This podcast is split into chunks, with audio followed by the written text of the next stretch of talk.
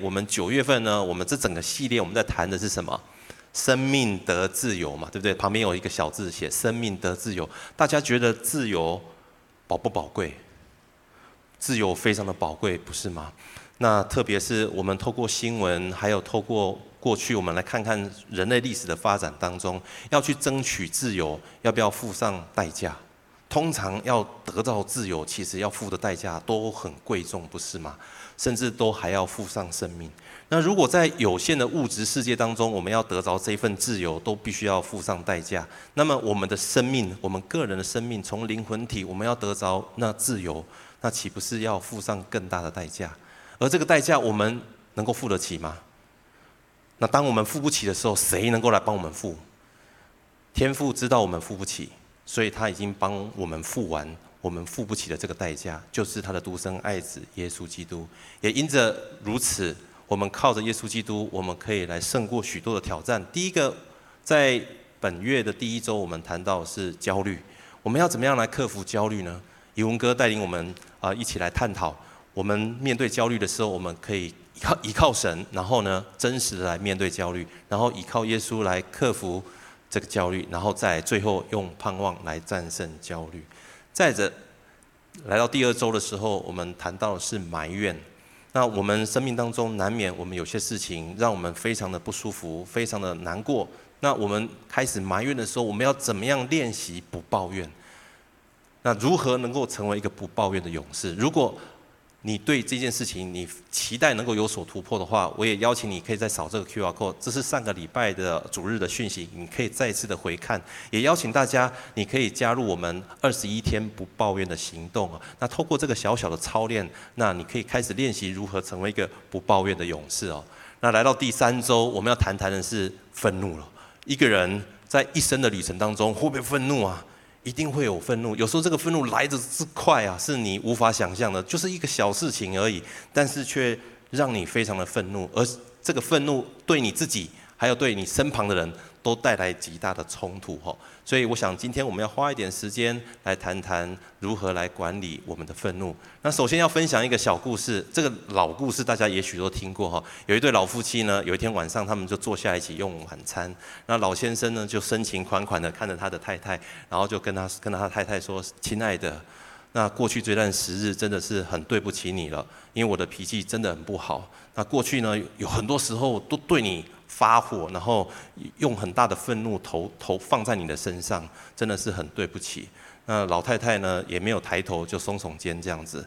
然后这个老先生呢就很好奇，就问这个老太太说：“不过有一件事情我非常好奇，就是我每次对你发怒的时候，你是如何保持这么的冷静，然后这么的淡定，都没有被我激怒？”老太太就跟他说：“很简单啊，就是你每次对我发怒的时候，我就去扫厕所。”那老先生就说：“嗯，扫厕所会有用吗？”他说：“有啊，因为每次扫厕所都用你的牙刷扫厕所啊。”好，每个人管理愤怒、哈发泄你心中怒气的方式哦不太一样，请各位所有在场的女士回家不要这样做，OK？好，我们还可以用其他的方式来管理我们的怒气。坦白说，我们从出生开始就会愤怒。我们是婴孩的时候，我们喝不到牛奶，那我们会有什么反应？我们就是用力的哭。然后来到青少年的时候，其实问青少年的父母最清楚，所以要问我的父母亲，我青少年的时候是不是常常都提着汽油桶？那再者就是来到成人阶段的时候，那开车最能够看得出一个人会不会怎么怎么怎么怎么处理他的愤怒。也许遇到前面那台车，前明明明前面更前面完全都没有半台车，但是他时速只开二十公里，这时候你会不会很生气？你们说？天哪，怎么会有人在台湾呢？怎么还有人会开速线以下呢？但是到了老年的时候，我们就没有愤怒的问题了吗？也不会，甚至在面对非常人生非常悲伤的事情的时候，愤怒也在我们的左右边。也许我们失去亲人，或者是失去我们挚爱的时候，我们心中有许多的愤怒。我们会说：“老天爷啊，你怎么那么不公平？你怎么可以这样子对待我？”我此生这么辛苦，你怎么可以让我在这个时候来面对这个问题？坦白说，在大大小小各个不同的阶段，我们都在面对愤怒这个议题，甚至有可能你这个参呃这个人生最大的大事婚礼的时候，突然间发现婚戒没带，会不会怎样？会不会愤怒？会啊。然后全家要出游的时候，已经上路了，结果呢，到达目的地的时候才发现，原来饭店订错日期。哦，这个我自己亲亲身体验过。然后塞车，然后呢，班机的延误，然后甚至一些鸡毛蒜皮的事情。坦白说，在我们这个现今时代，我们的人，我们现代人非常忙。然后呢，我们又没有不太有耐性，再者整个世界的变迁又这么快，这其实对我们来说真的非常挑战。再者，我要提最后一个例子，最简单的就是日常生活当中有没有你们有没有看过有人对一个物品发脾气的？如果你认识我的话，你就知道我对找东西来说是我的罩门。我常常对钥匙发脾气，因为找不到钥匙，所以就说那该死的钥匙，你到底去哪里了？到底是谁把钥匙拿走了？所以一次骂了两个人，对两个人愤愤怒。第一个就是对钥匙，第二个就是对到底是谁嘛？啊，全家人就是有四个人嘛，就是我，然后再来就是怎样，我太太还有我女儿跟我儿子嘛，就是三其他三个人。那还有谁呢？全部的人都被我算进来。而发脾气的人在发脾气的当下，这件事情对他来说至关重要。但是事情一过之后，他可以完全忘得一干二净。所以有一次我太太就问我说。你昨天找不到钥匙，干嘛发那么大的脾气？我第一个反应是有吗？还好吧，我只是讲话比较大声一点。我想我们每个人在日常生活当中，我们都一定遇到这样子，我们会不经意的就把愤怒跟糟糕、不好、坏事把它画上等号，所以以至于我们有可能会有个反应，就是最好不要愤怒，或者是当愤怒来的时候，能闪则闪，不要处理，因为愤怒会让我心情不好。然后我旁边的人心情也不好，然后最后全部人都心情不好。所以来到教会第一件事情就是怎样？要消灭愤怒，因为神是爱，所以有爱就不会发怒。那如果我还会发怒，那也许我不够交托，我不够喜乐，我不够爱神，点点点一直往下走下去了。到底我们什么时候把愤怒跟糟糕、把坏事都画上等号？难道难道神？他会创造不好的东西放在我们里头吗？我们每个人都是按着神的形象所造的，难道神把不好的东西放在我们里头吗？我帮大家做一个总整，我认为呢，愤怒有哪一些功能？那其实是对我们来说是有不同的角度的。第一个就是愤怒呢，可可以使我们更加专注。当这件事情激怒激怒你了，或者这个人他说的话冒犯了你。你会不会对这件事情跟对这个人非常的在意？然后你会不会把精神跟焦点放在他这件事情跟这个人身上呢？一定会的。再者，愤怒会不会使你充满力量？你原本不是没有学过空手道，突然间就哇哒，然后就可以把木头给击破了这样子。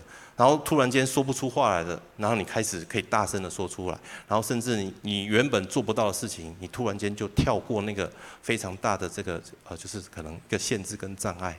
再者，愤怒会不会带来你生命当中的一些变化？当这个参加比赛的时候，如果在场有在看 NBA 的，你就知道 NBA 在打球的时候，其实他们场上球员常常在讲一些垃圾话，那他就是目的要激怒你。当你被激怒的时候，然后最后你整个球赛、整个比赛输掉的时候，你会不会很生气？那当这样的愤怒来到的时候，会不会让你整个团队重新发愤图强？然后重新再次出发呢，也许也带来意想不到的变化，不是吗？而圣经当中还有提到一个愤怒，这个愤怒是为着不公义的事情所发的愤怒。等等，我们也会谈到耶稣也发过这样子的一个愤怒。而这个愤怒有带来什么样的功能呢？这个愤怒让我们每一个属神的儿女勇敢地从位置上站立起来，开始来宣扬神的话，开始大声来诉说神的作为。然后开始让人们注意到神，他与我们同在，以至于这些人可以重新回到神的面前。圣经当中有个人物非常鲜明的呈现这样子的一个图像，这个人就是尼西米。我们一起来念尼西米记第五章六到七节好吗？一起来听。我听见他们呼号说这些话，便甚发怒。我心里筹划，就斥责贵胄和官长说。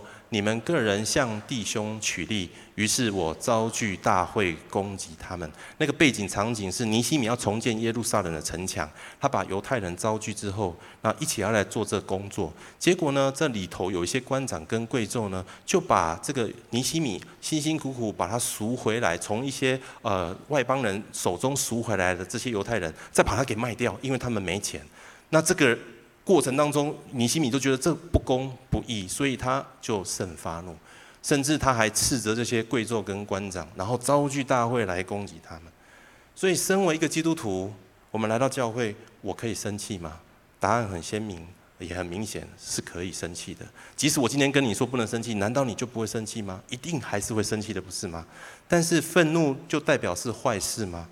我认为并不全然是这样。重点应该放在当我愤怒的时候，我要怎么样管理我的愤怒？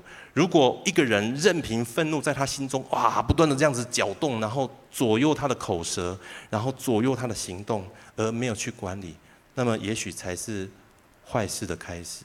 所以给大家今天第一个标题：我们每一个人的愤怒是需要去管理的。那你可以生气，但你可以不要犯罪。我们一起来读一段经文，在以佛所书的第四章二十六到二十七节，一起来，请生气，不可含怒到日落，也不可给魔鬼留地步。呃，如果你翻开那个圣经创世纪哈，那在亚当亚当跟夏娃是神亲自所创造的，那这一对夫妻头生的第一个孩子是谁？该隐，该隐是。人类历史上第一个从女子的呃呃腹中所生出来的男子，那个时候全整个地球总共有四个人：亚当、夏娃，还有谁？该隐跟亚伯。那圣经当中记载，亚伯是牧羊的，那该隐是种地的。那有一天呢，亚伯呢就把他牧羊的群羊头生的羊拿来献给神，也把这个油脂呢也献给神。那该隐呢就拿种地的东西就献给神，那神就看中。亚伯的献祭，然后也看重亚伯。那理论上，你的兄弟姐妹如果蒙神的喜悦，然后蒙神的祝福，我们应该是跟他一起怎样开心，不是吗？但圣经怎么记载？圣经说，该隐就大大的发怒，然后变了脸色。他不知道为什么，他就整个都怒火中烧，就烧了起来。更特别的是，当你的家庭里面，你的孩子。闹脾气的时候，做爸爸的跟做妈妈的，是不是应该说点话，应该做点事，然后开导这个孩子呢？结果圣经都没有记载，是谁来处理该隐的情绪？是神，神亲自来对该隐说话。我们一起来看一下创世纪第四章第六到第七节，一起来念，请。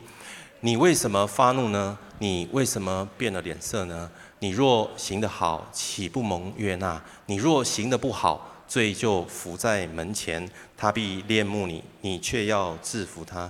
家人能够蒙神喜悦，蒙神的恩宠，其实是应该一起开心才是。但是他却生气了，以至于上帝就亲自来到这个该隐的面前，问他说：“哎，该隐啊，你为什么发怒啊？如果你今天想要讨论的问题是你的祭物跟他的祭物蒙不蒙我悦纳，那很简单啊，我也告诉你答案啊，就是你只要行得好，就蒙悦纳，不是吗？”那你到底是为了什么而发怒呢？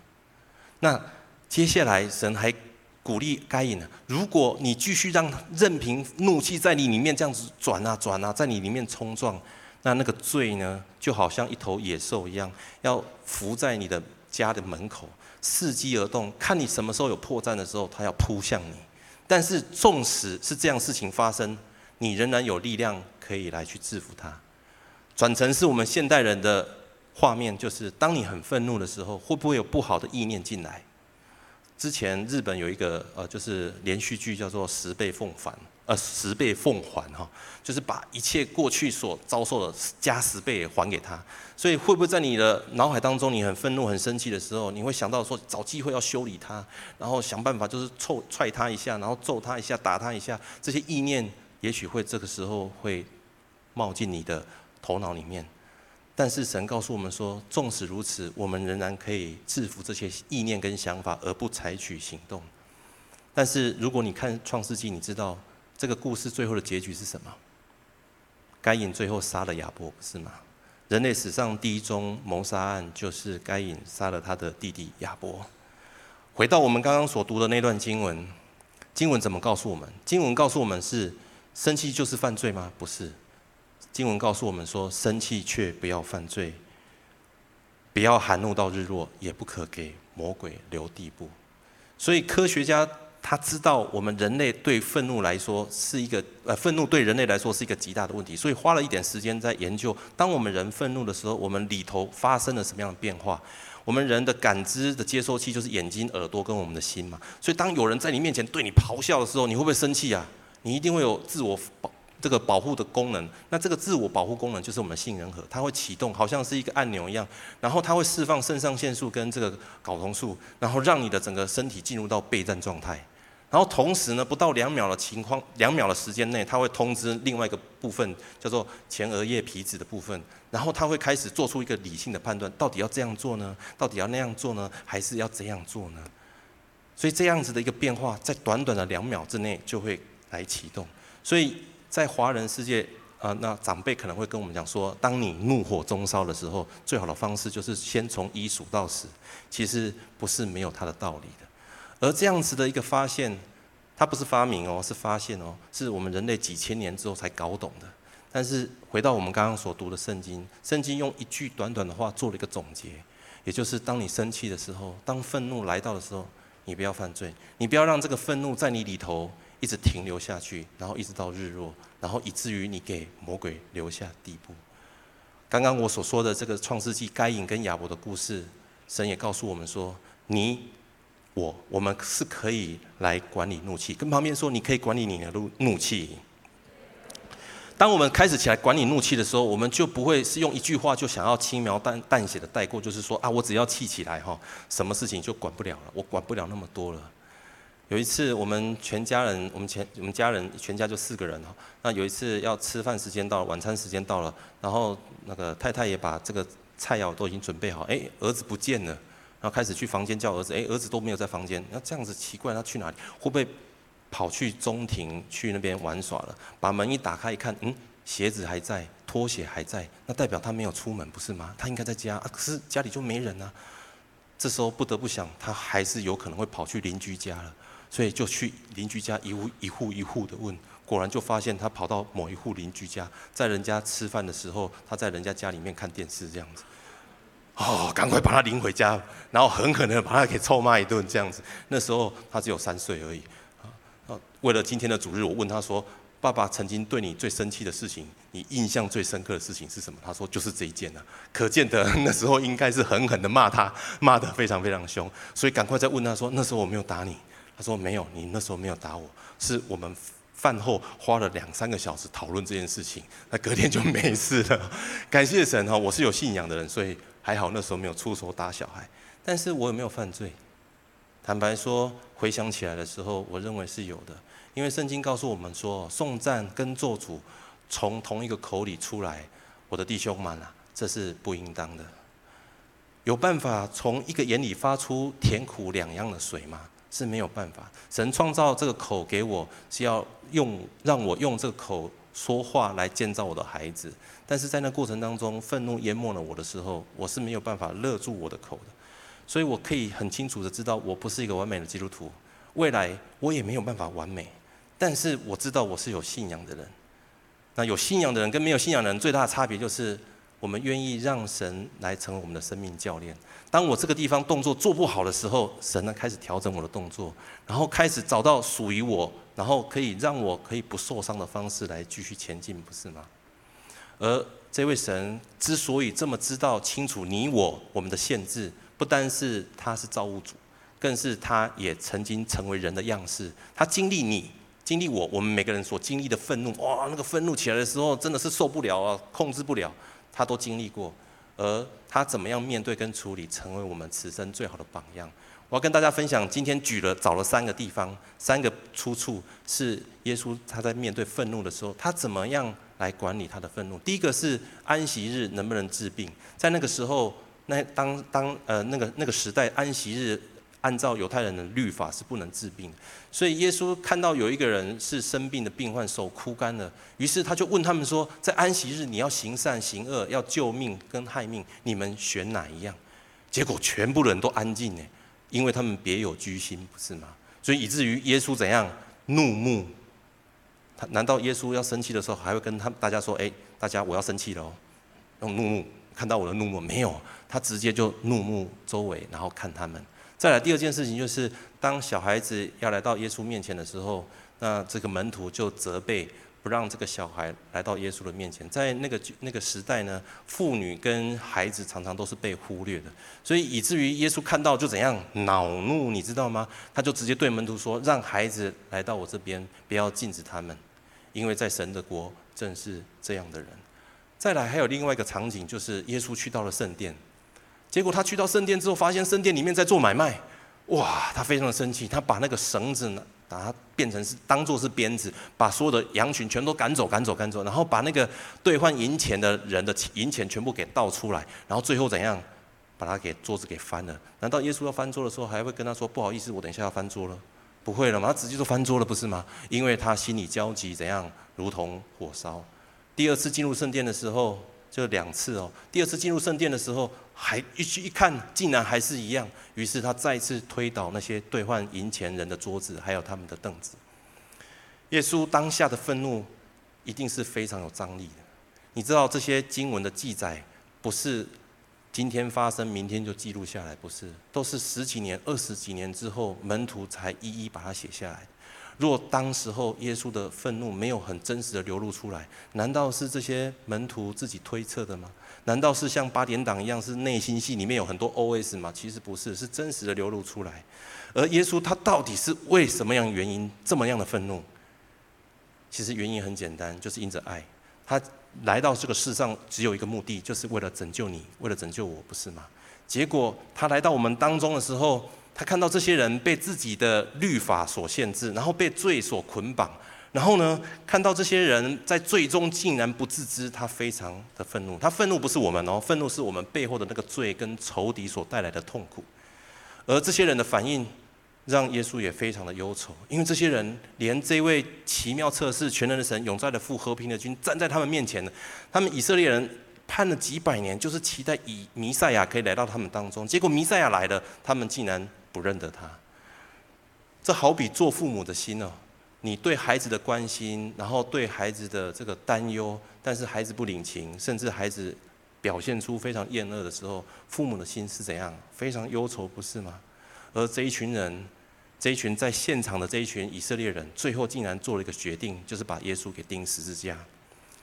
我要问大家一个问题：如果你是耶稣，那你心里面会有什么样的感受？如果是我，我心里面一定是就是愤怒而已。怎么有人可以这样子呢？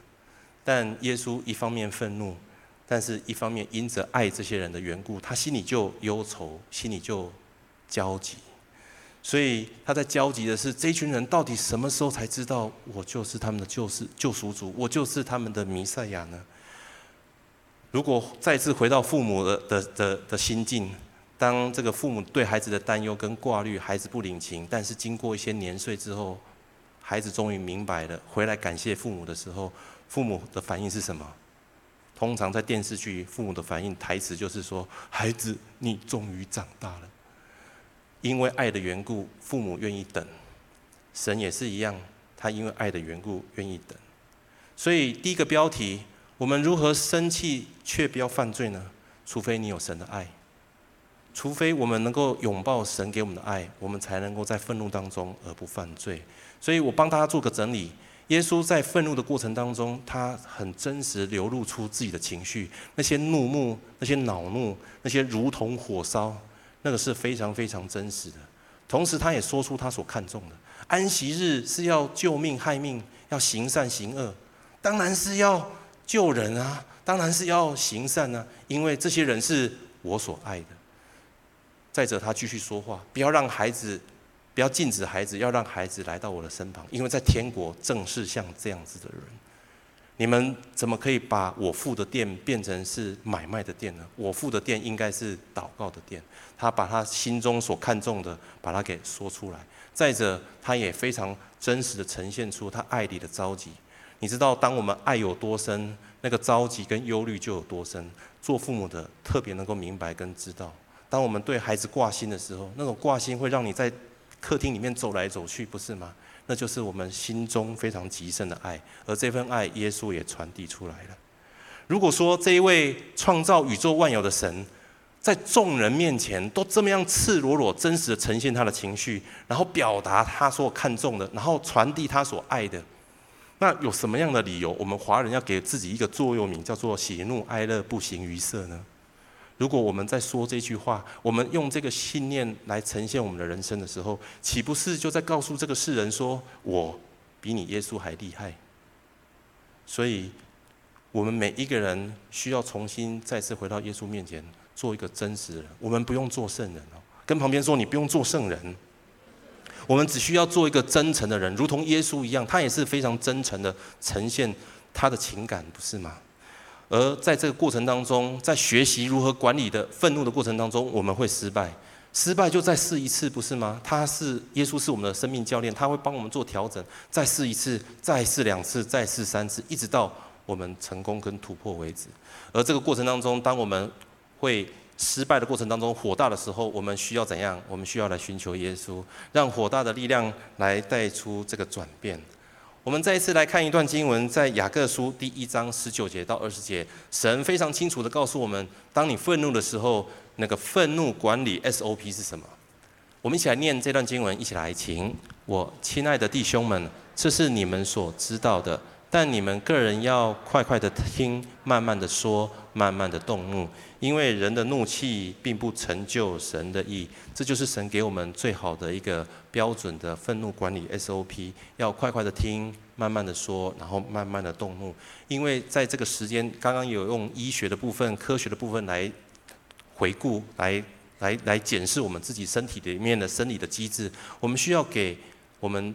大脑有一件时，有一些时间，给神一些空间，来帮助我们来分辨跟厘清，到底我们是出于人的意呢，还是出于人的、呃、神的意而发怒？因为人的怒气没有办法成就神的意。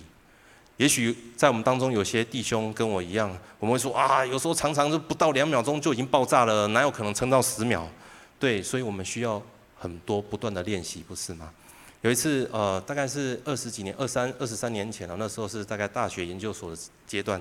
有一次和家人产生一个很大的冲突，那时候我的整个理智线就断掉了，啊，非常非常的生气，里面就像如火烧一样哦，就是整个都烧起来。所以那时候不知道怎么样发泄，就用力的拍桌子这样子哈，一拍。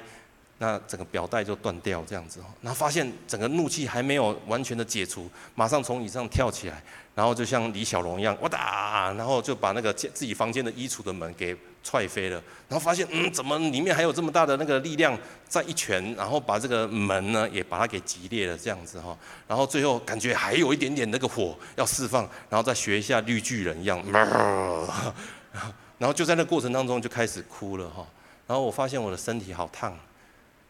好像烧起来一样，我才知道，后来我才知道，原来肾上腺素跟睾酮素这么强，所以我必须要跑到厕所里面去冲冷水，然后在冲冷水的过程当中，我一边冲冷水，然后一边哭，然后哭到一个程度再抽泣，那非常非常难过。然后在那个时候，我开始跟神说：“耶稣啊，神啊，求你帮帮我，我再也不要这样子了。不是身体的痛苦而已，是心里面的那个难难难过跟。”不好受，我无法形容。二十几年过去了，我非常感谢神，这样的情况没有，再也没有发生。我知道，虽然在这个过程当中，跟家人仍然有冲突，仍然也会遇到一些火大的事情，但是那一次的祷告，神垂听了。耶稣成为我生命当中的教练。我不是那一天之后就知道怎么样管理我自己的愤怒，我仍然会跌倒。但是我每一次一跌倒的时候，我回头一看，然后就看到。当年那个时候的狼狈的我，在冲冷水的时候，在哭泣的时候，其实我是不孤单的。原来耶稣站在我身旁，然后耶稣用他的双手来围绕着我。经历这样一个过程，我才明白一件事情：一样，我一定会火大，一定一一定会愤怒。但是当我火大愤怒的时候，我可以来找耶稣。有找耶稣跟没有找耶稣，五年后、十年后，你的生命将会有很大的不一样。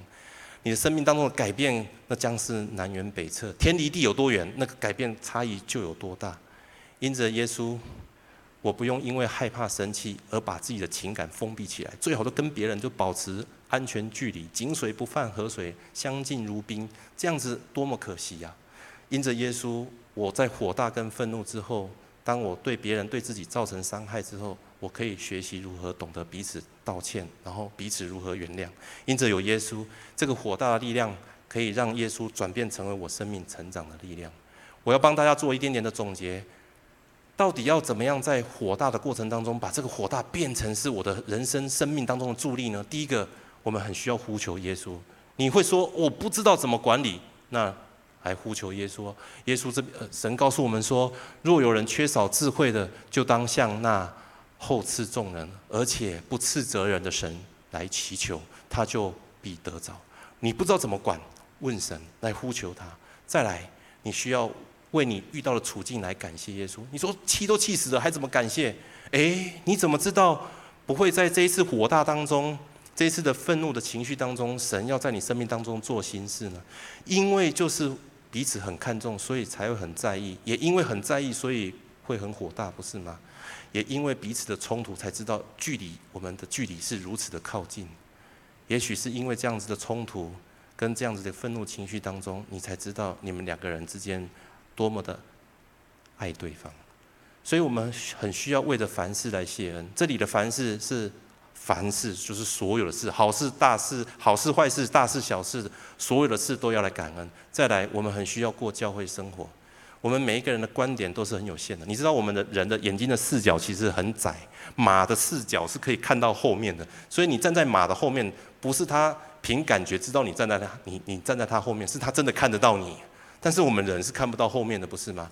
所以我们的视角是非常有限的。我们需要别人拉我们一把，所以我们很需要在教会当中跟其他的肢体一起过生活。因为圣经告诉我们说，你们个人的重担要怎样互相担待，这样就成全了基督的律法。再者，也告诉我们说，互相代求，因为义人祈祷所发的力量是怎样大有功效。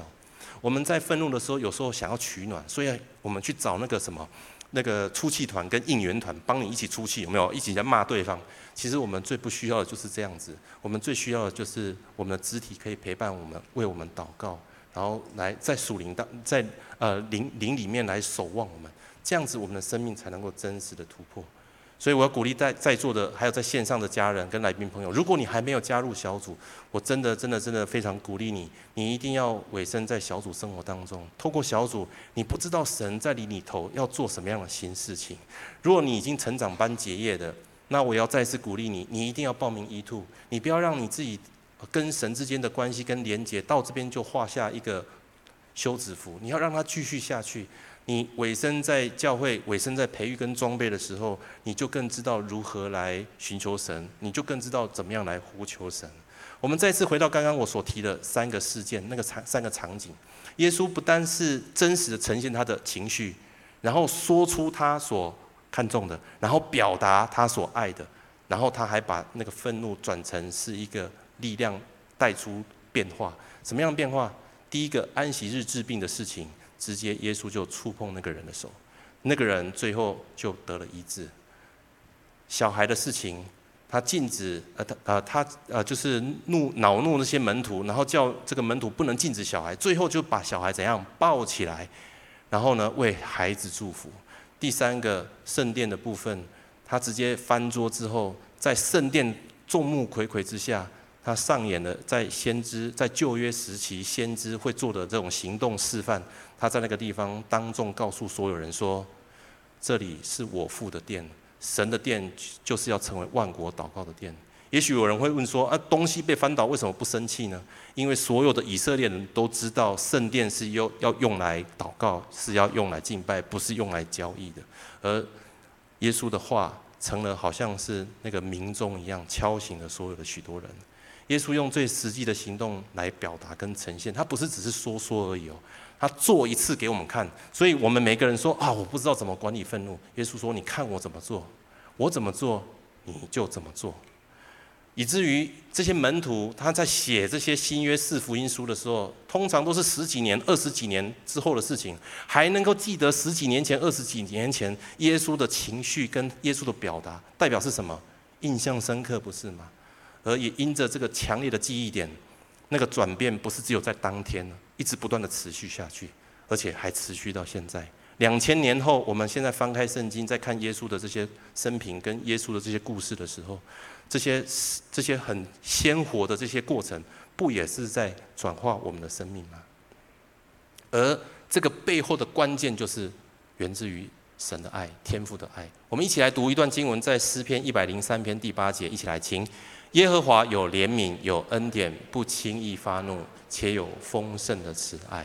神他有丰盛的慈爱，他是有怜悯，他有恩典，他是不轻易发怒，但是还是会发怒，但是他的爱很充足，他的他的怒也是对着罪来发怒。也许来到这边你会说，哦，这还是很困难。当然一定困难，因为如果你靠你自己，你一定很困难。所以，我们不单是要来呼求耶稣、寻求耶稣，我们还很需要来投靠耶稣。当我们投靠耶稣，那个投靠不是说啊，我今天来找耶稣，是真的是靠在耶稣的身上哦。如果你在谈恋爱的过程当中，你很知道依靠在你所爱的人身上那种感觉是什么，你很愿意靠在他身上，你把整个重量都放在他身上。那个时候，他会撑起你的全身，不是吗？当我们投靠耶稣的时候，我们才能够真的胜过我们的愤怒。我们再次来读今天的主题经文，在箴言第十六篇第三十二节，一起来听：不轻易发怒的胜过勇士，制服己心的强如取城。若要说一个人一生当中最强的，或者是说最挑战的对手是谁，那莫过于我们自己的心了，不是吗？保罗这都这么说。保罗说：“攻克己身，叫身服我。”连保罗在面对自己的心的时候，他也必须要做这样的宣誓，更何况是我们。而如果我们要胜过愤怒，那我们是不是应该要知道我们的愤怒点到底是什么？古人不是说“知己知彼，百战百胜”呢？那我们需要先诚实的问自己：那我真的了解我自己最容易暴怒的那个红色按钮是什么吗？如果我知道了，我才能够胜过，不是吗？打个比方，我们都知道理财很重要，很多的理财课程。那这些理财课程，其中有个目标就是期待一个人可以财务自由。而这些所有的理财课程都有个基础要做的事情，就是要清点你所有的资产。那这些清点资产里面有所谓的动产、不动产，还有智慧财产，还有你的身材技能，还有另外一个很重要就是你的负债，不是吗？不管你是什么样理财课程，都要从这边开始。所以一个人如果渴望得到财务自由，他都必须从这些基础开始，然后从这些地方开始做整理。一个人的生命要得自由，难道都不用做整理吗？难道都不用整理自己里头的情绪，然后不用整理自己的愤怒吗？所以，如果在座的来宾朋友跟家人，如果你有上过金奇教会的内在生活日志的，呃，内内在生活的话，你就知道怎么样写这个内在生活日志，然后怎么样写情绪日记。如果你有在写这些的人，你会发现，你开始写跟你没有写，你的情绪管理的果效会差异很大。如果你不知道怎么写，那我真的鼓励你，你可以上到我们的网站去选修这一门课程。那我想今天就很快的带大家怎么样来写一个简易版的情绪日记。第一个很简单，你要问发生了什么事情。今天你里面怒火中烧，你先问你自己嘛，我到底是发生什么事情？就是因为那台车很贵嘛。哪有人开时速二十公里的？前面又没车，怎么可以这样子？发生了什么事情？前面那台车子开很慢。再来，这件事情让你有什么样的感觉？当然，我们今天的目标是要针对愤怒，所以你可以问自己说：这一次遇到这么乌龟车，你的愤怒指数有多少？一到十，你给几分？啊，今天我要上班，所以直接给九分。然后再来，你继续问。那么你对这一次的生气，到底是什么样原因让你这么生气？因为我今天要赶着去上班啊！如果再不去上，如果迟到的话，我就会被骂啊。哦，你慢慢的梳理出来，原来最重要的关键点就是因为你害怕迟到。这时候你可以再接下来问问耶稣：耶稣啊，那你今天对我遇到这样的一个处境，跟我内里有这样子的一个情绪反应跟愤怒，你有什么样的看法？也许这么一问下去之后，你会发现你心中拥抱了一些信念，是非神信念。你拥抱了一些来自于仇敌的谎言。这时候你可以问耶稣说：“耶稣，那你要给我的真相到底是什么？撒旦偷走了我生命当中什么最宝贵的东西？也许在你的里头，因为你迟到就会等于被骂，然后被骂就会等于是你表现不好，然后表现不好就会等于是你自己没有价值，所以就一直等于下去，然后你就会遇到这件事情的时候就爆炸。”所以，透过这样一个情绪日记，每一次写，每一次写，你会慢慢梳理出来，到底是什么东西会影响你？到底是什么东西很快的就让你愤怒起来？有一次在我职场的时候，在职场工作的时候，那时候在开发一个检测方法。那因为我们产品要有一个检测方法，那开发到一半的时候呢，那刚好另外一个部门他觉得，诶，他也想来使用看看，所以呢，他就一就来试用啊，一用呢就一用变主顾，你知道吗？最后变一用变主人这样子。你知道我们那时候呃，就是做这个东西是可以写专利的，所以以至于他们就做完实验之后就包一包，要开始去。投投写专利，然后我的部门的成员来告诉我说：“哎，那个你知道他们要做这些事情吗？”我说：“哎，都不知道，哎，怎么会这样子？赶快再去问我的主管。”我的主管说：“如果你今天啊要找这个公司里面的法务来处理的话，那我就不帮助帮助你。然后去找对那个就是来借用我设备的这些同事，他说你怎么可以抢我的成果？然后委屈的流下他们的眼泪来。这对我来说有什么感觉？气死了！”直接给十分，再给十加一都没问题。然后问自己，那对这件事情我有什么样的想法？怎么可以有人做人这么超过的？我都没有说你偷了，你还说我抢你的东西，而且上班每天都还会遇到，还要跟你打招呼。天底下哪有这种事情？最后问主管也没有办法，问其他人也没有办法处理，最后还是得这样问问耶稣。那耶稣那时候跟我对话，对话也非常有意思。我那时候印象深刻。那时候耶稣第一个回应我的就是：“你信我吗？”我说：“可是他们怎么可以这样子？”所以耶稣就继续说：“那你愿意继续相信我吗？”我说：“可是那为什么我要先做调整呢？”然后耶稣就继续在问我说：“那么你到底是希望我处理还是你处理？”我说：“可是不是，但是。”你知道吗？这个好像是那个写城市的回圈，有没有？还是开车绕圆环的那种感觉？就在那边一直绕，一直绕，一直绕，一直绕，一直绕，绕到后来说：“哦，我不要绕了，我不要绕，我要出去，我要离开。”主啊，该怎么做就怎么做，我就把这个成果交给你。说也很特别，当我心中做了这样一个祷告跟回应之后，事情很快的就继续往前推进，最后事情也告了一个段落，对方也能够同意整个的来龙去脉。这个过程。我觉得让我明白一件事情，就是当我在愤怒的时候，我没有办法靠我自己去胜过，我必须去投靠耶稣，我必须去寻找他，但是我必须找出那个点是哪里，点在哪里，那个点也只有耶稣知道。所以透过对话，透过这样一个方式，好像神帮助我，让我找出找出找出我自己的那个红色按钮，还有那个愤怒点在哪里，以至于最后我愿意把这个结果交在神的手中，让他来掌权。以至于那个时候的愤怒没有淹没我，我没有因为这样而对人就失去了信任，也没有因此就成为一个苦读的人，而我才能够在这个世上来胜过这个这一次的愤怒。你知道神给我们的应许是多大？应神应许我们说，我们投靠他的时候，不是只是胜过而已哦。他先说愿你们喜乐。然后愿你们时常欢呼，你都快你说快气死了，哪有可能喜乐？神就是这么说。我们投靠他的时候，喜乐就会充满我们，然后他会让我们心中有一种雀跃跟欢呼，因为知道他掌权，因为知道他护庇我们，所以那爱他的人都因靠他的缘故就欢心。我想拿到今天最后，我要跟大家分享的是，愤怒就好像一扇门一样，你今天你可以做一个选择，你可以对神来敞开。那你就可以靠神来胜过这个愤怒，得着喜乐，时常欢呼。你也可以做一个选择，就是你可以对魔鬼而敞开，那么你就会被愤怒所胜过，生命当中就会充满许多的苦毒，跟充满许多的仇恨。你看看你身旁当中那些很容易愤怒的人，他们心中其实充满了许多的苦毒，充满了许多的仇恨。而这样的选择权，永远都在你的手中，也在我的手中。神不会干预我们的选择权。他把这个钥匙放在你的手中，你可以决定你要开哪一扇门，你要向谁来敞开这扇门。我鼓励大家，今天听到我们所谈的这个主题经文，你可以按着神给你的话语，按着神你的感动来，那选择那上好的。我们一起来祷告。主耶稣，谢谢你透过今天的主题经文，你让我们知道，主啊，我们若能够制服我们己心。比那勇士更强，比那外在的所有的环境更加的有威力，更加的有影响力，因为那就是所谓的不震动的果，不是吗？主，你更应允我们说，当我们愿意投靠你的，你就用喜乐来充满我们，让我们可以时常欢呼，因为你护庇我们，你成为我们此生最后能够决断我们胜败的那个断事官。深愿这样子的神，你的话语深藏在我们每个人心中，让我们让这些话语成为我们此生的依归。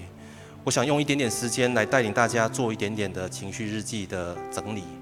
也许这个时候，你可以想一下，在你生命当中，现在或者是过去，有哪一个人、哪一件事情是让你非常生气、感到非常愤怒的？